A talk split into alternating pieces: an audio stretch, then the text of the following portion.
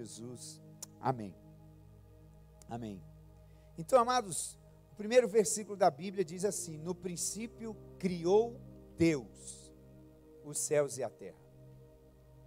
Então, Deus criou. Estamos ao vivo também no YouTube? Voltou ao normal? Graças a Deus. Então, lá no YouTube também estamos na transmissão ao vivo.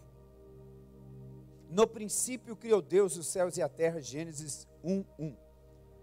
A palavra Deus, aí nesse versículo, ela foi transliterada do hebraico para o português. Né? O Velho Testamento ele foi escrito no hebraico, na sua imensa maioria, algumas poucas palavras em outra língua. Mas no hebraico a palavra Deus, essa palavra aí é Elohim. E essa palavra Elohim no hebraico, ela está no plural. Então o nome de Deus no hebraico é plural. O nome de Deus no hebraico é plural. Assim como anjo é seraf e anjos é serafim, né? Essa essa terminação im no hebraico quer dizer plural. Então Elohim, né, no princípio criou Elohim os céus e a terra. E essa palavra Elohim é plural. É plural porque o nosso Deus se expressa por meio de três pessoas. Quando você lê os três primeiros versículos que nós lemos, você consegue perceber essas três pessoas aí. No princípio criou Deus os céus e a terra. O versículo 2 fala que o Espírito de Deus se movia sobre a face das águas. E o versículo 3 diz que Deus disse: haja luz, e houve luz. Então, a palavra de Deus, né? a carta aos Hebreus fala que pela fé nós entendemos que os mundos foram criados pela palavra de Deus. Pela palavra de Deus. E Jesus é chamado de a palavra de Deus, o Verbo de Deus. No primeiro capítulo do Evangelho de João, você vai ver é, João abrindo o seu Evangelho dizendo assim: No princípio era o Verbo, e o Verbo estava com Deus, e o Verbo era Deus. Sem ele, né, nada do que foi feito se fez, por meio dele foram feitas todas as coisas. E lá no versículo 14 vai dizer que o Verbo se fez carne e habitou entre nós, e vimos a sua glória como a glória do unigênito do Pai, o Filho de Deus. Então, o Pai, o Filho e o Espírito Santo. Você percebe o Pai, o Filho e o Espírito Santo já nos primeiros três versículos da Bíblia, a presença do Deus triuno. Mas é um só Deus. Isso é importante ficar claro. É um só Deus. Nós não adoramos três deuses. É um só Deus, não são três pessoas. O único Deus que se expressa por meio de três pessoas e não três deuses.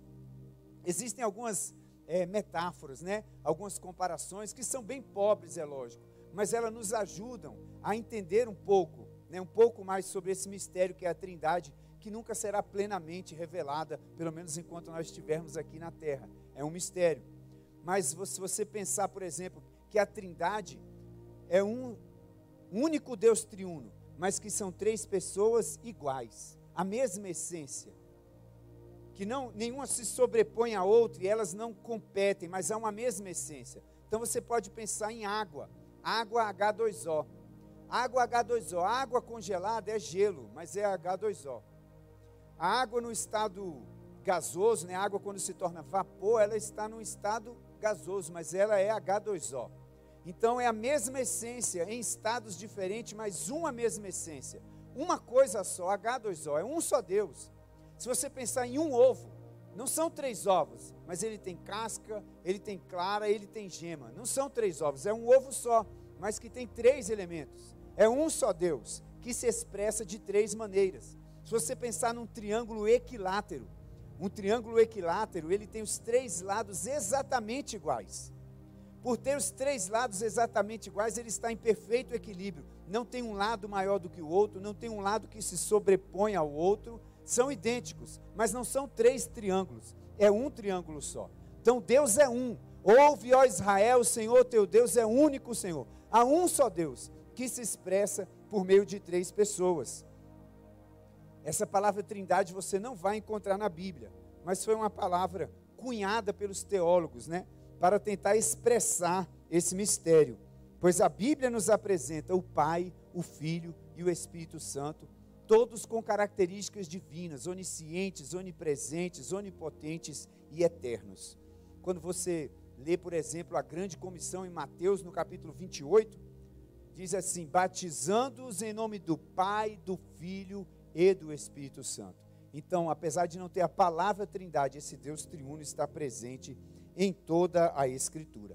Então, esse Deus, esse Deus eterno, esse Deus triuno, criou todas as coisas. Precisamos entender isso, né? É um versículo tão curto. No princípio criou Deus os céus e a terra. Mas veja, no princípio criou Deus. Então, quando você pensa lá no início de todas as coisas, Deus já estava lá. Deus eterno já estava lá. E no princípio, Deus que já estava lá, criou os céus e a terra. Então Deus é criador. Tudo que existe, tudo que há, foi criado por esse Deus. Inclusive você e eu. Fomos criados por esse Deus. Fomos projetados por Ele. Amados, isso para mim é tão maravilhoso pensar que eu sou criado por esse Deus. É tão maravilhoso saber que eu não sou uma obra do acaso. É tão maravilhoso nós sabermos que nós não somos o resultado simplesmente de um encontro ocasional entre um homem e uma mulher. E aí, de repente, você apareceu do nada, sem um propósito. Não. Deus nos criou, Deus pensou em mim, Deus pensou em você, isso é maravilhoso. É como você pensar, por exemplo, em uma casa. Então você olha para aquela casa e você vê aquela casa bonita construída, mas antes daquela casa se tornar palpável e real para as pessoas, aquela casa primeiro existiu na mente de um arquiteto. Um arquiteto sonhou com aquela casa, um engenheiro pensou sobre aquela casa e depois trouxe aquela casa à existência. Aquela casa primeiro existiu na mente dele, primeiro existiu em seu coração, e ele trouxe aquela casa à existência num projeto, e várias pessoas trabalharam, e agora aquela casa está lá para todo mundo ver, e até para as pessoas morarem dentro dela. Mas o primeiro lugar onde aquela casa existiu foi na mente de quem pensou na casa, de quem projetou a casa. O primeiro lugar onde você existiu foi na mente de Deus. Antes de você existir no ventre da sua mãe, o primeiro lugar onde você existiu foi no coração de Deus. Deus sonhou com você, Deus projetou você. Deus idealizou você, você não é obra do acaso. Isso é expresso de uma maneira tão clara e magnífica na Escritura. Se você abre a sua Bíblia no Salmo 139, isso está claro lá. Olha só o que o salmista escreve no versículo 14 do Salmo 139 em diante. Eu te louvarei porque de um modo terrível e tão maravilhoso fui formado. Maravilhosas são as tuas obras, e a minha alma o sabe muito bem. Os meus ossos não te foram encobertos, quando no oculto fui formado e entretecido nas profundezas na terra. Os teus olhos viram o meu corpo ainda informe e no teu livro todas essas coisas foram escritas, as quais iam sendo dia a dia formadas, quando nem ainda uma delas havia.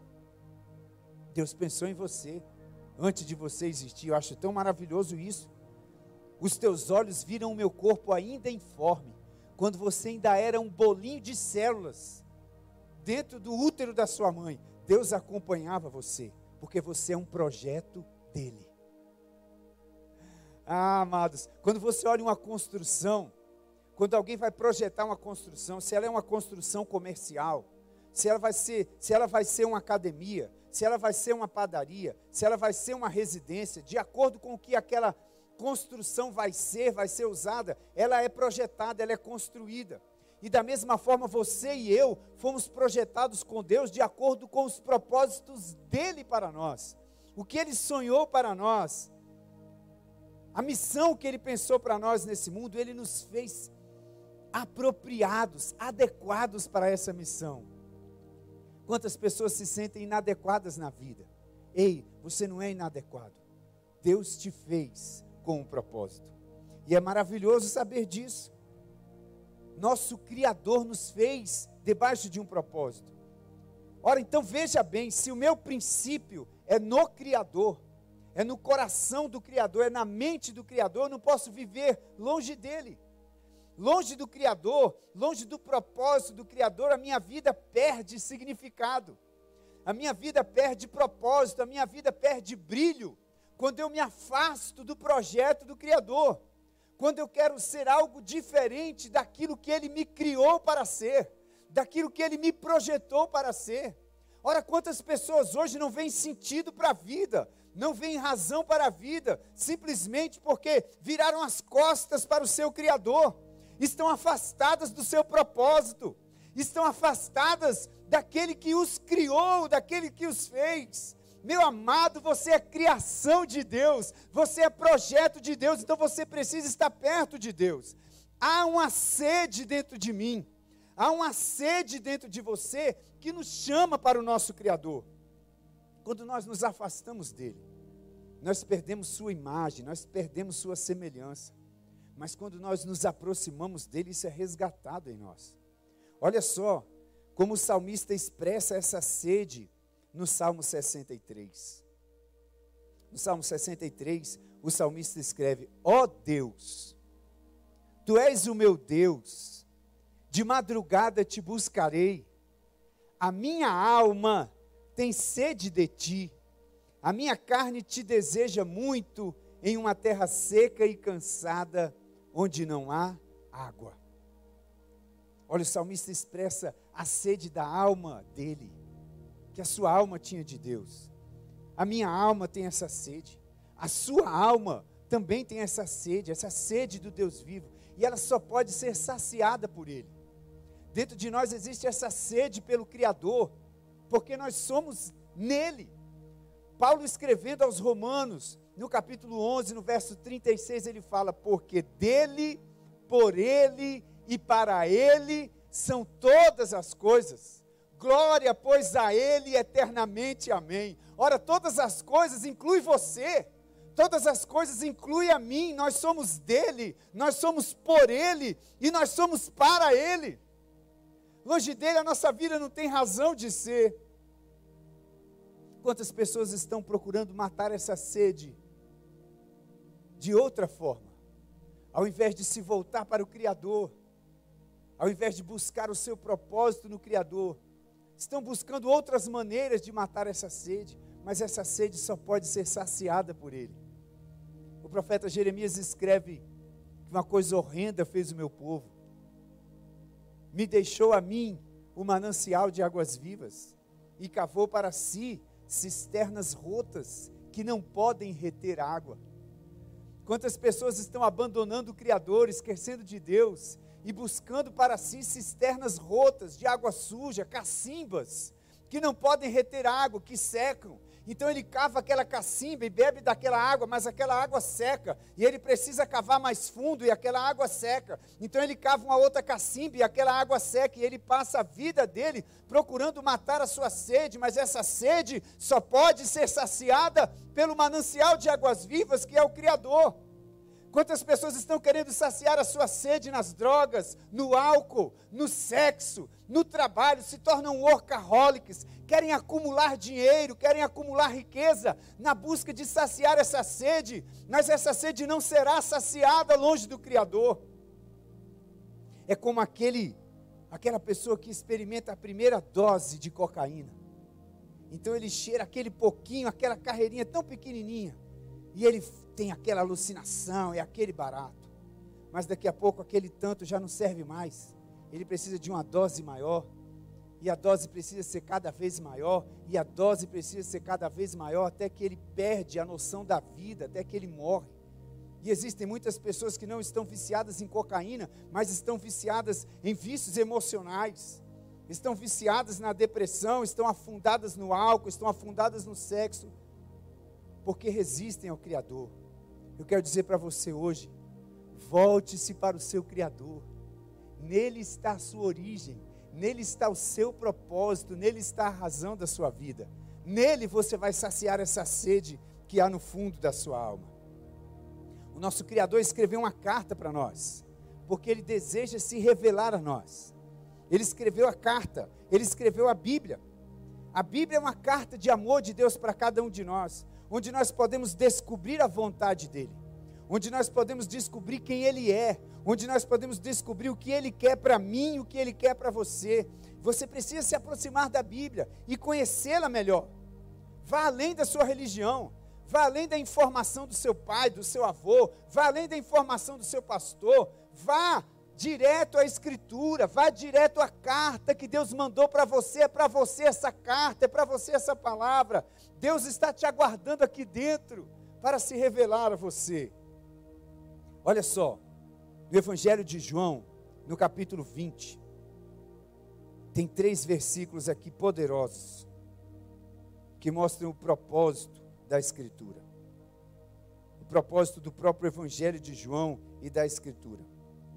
João escreve assim, capítulo 20, versículo 30, dois versículos na verdade, 30 e 31. Jesus, pois, operou também em presença de seus discípulos muitos outros sinais que não estão escritos nesse livro. Estes, porém, foram escritos para que creiais que Jesus é o Cristo, o Filho de Deus, e para que crendo tenhais vida em seu nome. A vida está em Cristo e a palavra de Deus foi escrita para que nós creiamos que Jesus é o Cristo, o Filho de Deus, e crendo nós tenhamos vida nele. A Bíblia vai te revelar quem é Jesus. A Bíblia vai te revelar quem é Deus. Vá até a Escritura. Vá ler a carta que esse Deus de amor escreveu para você. Sabe por que Deus escreveu uma carta para você? Porque Ele se importa com você. Deus se importa com você. Deus não está alheio às suas necessidades e às suas tribulações. Alguém pode querer convencer você, alguém pode querer dizer que Deus nos criou aqui, que Deus criou a terra, mas Ele não se envolve com as nossas coisas aqui, Ele está lá no céu, bem longe de nós. Alguém pode querer dizer isso para você, alguém pode querer dizer que você é obra do acaso, que Deus nem existe, mas não é isso que a Bíblia diz. A Bíblia prova para mim e para você que Deus se importa comigo, que Deus se importa com você, que Deus está atento à nossa vida. Deus não te ignora. Quando você vai no livro de Apocalipse, ali, capítulo 2 e 3, Jesus pede para o apóstolo João escrever algumas cartas para algumas igrejas. E existe uma tônica comum em todas aquelas cartas: é que Jesus diz: Eu sei, eu conheço. Eu conheço as tuas obras. Eu sei onde você mora. Eu sei o contexto no qual você está vivendo. Eu sei que você tem pouca força. Eu sei que você acha que você é pobre. Jesus sabe. Jesus sabe de você. Os discípulos estavam preocupados e Jesus disse para eles assim: Por que vocês estão preocupados com o que vocês vão comer, com o que vocês vão beber, com o que vocês vão vestir? Olha, para as flores do campo. Elas não tecem, não sabem costurar, mas Deus as veste de maneira gloriosa. Olha para os passarinhos, eles não trabalham, eles não semeiam, mas Deus cuida deles a cada dia e lhes dá o alimento. E Jesus fala: Vocês valem mais do que muitos passarinhos. O vosso Pai do céu cuida de vocês, Ele sabe do que vocês precisam. E Ele diz que até os fios de cabelo da nossa cabeça estão contados. Deus está tão identificado conosco, meus amados, mas tão identificado. Você não tem noção de como a Bíblia deixa isso claro para nós. Em Mateus capítulo 25, Jesus está falando acerca dos últimos tempos em que alguém vai, nós vamos comparecer diante dele para prestar contas. E no meio daquele contexto ele diz algumas coisas, e uma delas, e uma das coisas que ele fala é que todas as vezes que nós matamos a sede de um dos pequeninos do menor que seja, nós estamos matando a sede dele. Ele fala assim: todas as vezes que você alimentou um dos famintos, você alimentou a mim. Todas as vezes que você foi visitar um preso na cadeia, você foi me visitar. Todas as vezes que você cuidou de alguém que estava doente, você estava cuidando de mim. Ora, Ele está identificado com aqueles que estão doentes.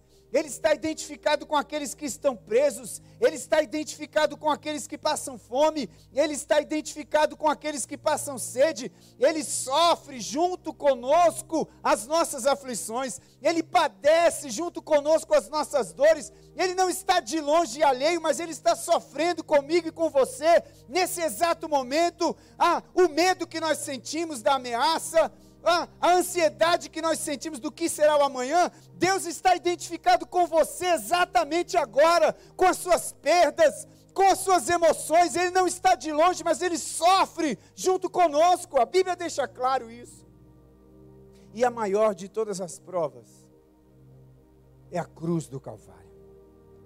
A Bíblia diz que Deus amou o mundo de tal maneira que deu seu Filho unigênito para que todo aquele que nele crê não pereça, mas tenha vida eterna. O próprio Deus, o próprio Deus veio aqui nessa terra.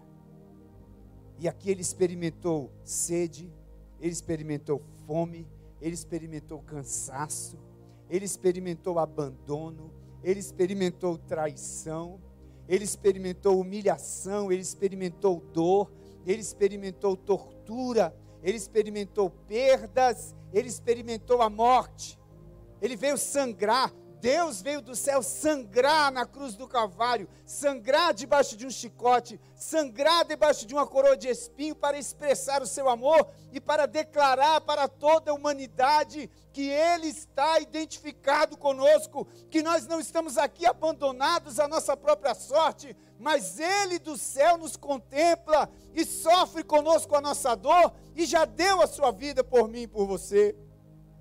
Deus se importa com você. Você não está só, você não está esquecido. Deus se importa com você, Ele está identificado com você, nesse exato momento. Creia nisso, porque a Bíblia assim o diz, e Ele já deu provas incontestáveis. Esse Deus deseja ter um relacionamento profundo com você. Quando Jesus chama os seus doze apóstolos, o primeiro propósito para o qual ele os chamou em Marcos capítulo 3, versículo 14, a Bíblia deixa claro: Jesus os chamou para estarem com Ele. O primeiro propósito pelo qual Jesus chamou os seus discípulos não foi para que eles aprendessem alguma coisa, não foi para que ele os enviasse a pregar, para os enviasse a curar enfermos, mas o primeiro propósito é para que eles estivessem com Ele. Jesus quer que você esteja com Ele. Jesus quer que você esteja com Ele, que você conviva com Ele, que você permaneça, que você desfrute desse relacionamento com você, com Ele. Foi por isso que Ele deu a vida na cruz, para que nós pudéssemos ter esse relacionamento com Ele. Ele disse em João 14,3: Para que onde eu estiver, estejais vós também. Ele quer estar conosco. Jesus quer estar com você. Nesse tempo em que nós estamos aí dentro dos nossos lares, da nossa casa, reservados. Jesus quer estar com você aí no seu lar. Você precisa abrir a porta da sua casa para Jesus. Você precisa abrir a porta do seu coração para Jesus. Está claro na Escritura. Você vai lá em João capítulo 20, os discípulos estavam com medo. Eles estavam encerrados com medo em uma casa. E Jesus se coloca no meio deles e ele diz: Pai, seja convosco. Paz seja convosco, paz seja convosco. A paz vai entrar no seu lar, o medo vai embora da sua casa. Quando você chamar Jesus para dentro do seu lar, quando Jesus se manifestar dentro da sua casa, ele deseja estar aí com você. Abra o seu coração para Jesus. Ele declara em João capítulo 15, versículo 16: Não fostes vós que me escolhestes, mas eu vos escolhi a vós. Ele quer estar com você. Ele deseja. Isso é maravilhoso apesar de nós não merecermos, Ele quer estar conosco. Esse Deus quer ter um relacionamento íntimo e pessoal com você. Existe um chamado para mim e para você hoje. Busque ao Senhor. Busque ao Senhor. Jeremias no capítulo 29, ele escreve: Buscar-me-eis e me achareis, quando me buscardes de todo o coração. Isaías capítulo 55, versículo 6 diz: Busque ao Senhor enquanto se pode achar, invocar enquanto está perto. Isaías capítulo 55, versículo 6 é um aviso para mim e para você, é um alerta. Buscai o Senhor enquanto se pode achar. Ele vem querer sugerir para nós que vai haver um período em que nós não vamos poder achar, em que nós vamos buscar e não encontraremos. É tempo de buscar ao Senhor hoje. Hoje é tempo de buscar a esse Deus, de conhecê-lo, de saber quem Ele é, porque Ele deseja se revelar a nós. Ele já se revelou na Escritura, Ele já se revelou na pessoa do seu Filho Jesus, e Ele quer que você o conheça mais e mais. Ele está esperando por você. Eu quero fazer uma oração com você. Talvez você, quem sabe, você que está me ouvindo, tenha uma ideia completamente diferente de Deus, desse Deus que a Bíblia nos apresenta, esse Deus pessoal, esse Deus que nos conhece, esse Deus que está identificado conosco. Eu quero fazer um desafio para você. Chame esse Deus para a sua vida e você vai experimentar a revelação dele. Chame Deus para sua casa e você vai experimentar a revelação dele. Eu quero orar com você nessa hora. Aí na sua casa, onde você está, feche seus olhos, curva a sua cabeça diante dessa palavra. Faça uma oração a Deus. Diante dessa palavra, diga para Ele que você quer se voltar para Ele, para o seu Criador. Diga para Ele que você quer voltar a encontrar o seu propósito nele, que você quer experimentar esse relacionamento profundo e íntimo com ele. Vamos orar. Deus, a nossa gratidão a Ti, Senhor. Ó oh, Altíssimo, Senhor que criou todas as coisas para o louvor da Tua glória. O Deus que me criou, o Deus que criou a cada um de nós. Senhor, Revela-te a nós, Pai.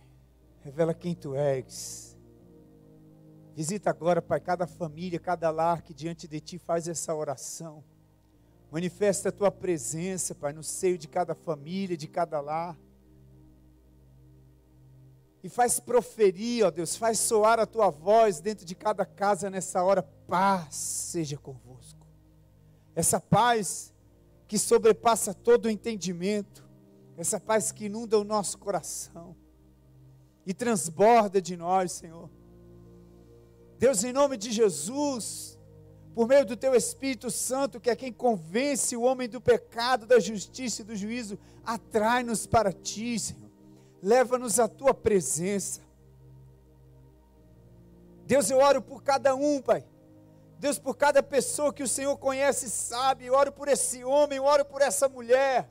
Eu oro por esse jovem, Pai, por essa pessoa que está cavando cisternas rotas, Senhor, que está atrás de matar a sede da sua alma com tantas outras coisas. Deus, que nessa hora ele possa se lembrar do seu Criador e voltar-se, ó Deus, para ti e encontrar a ti o propósito, a razão da vida, Pai.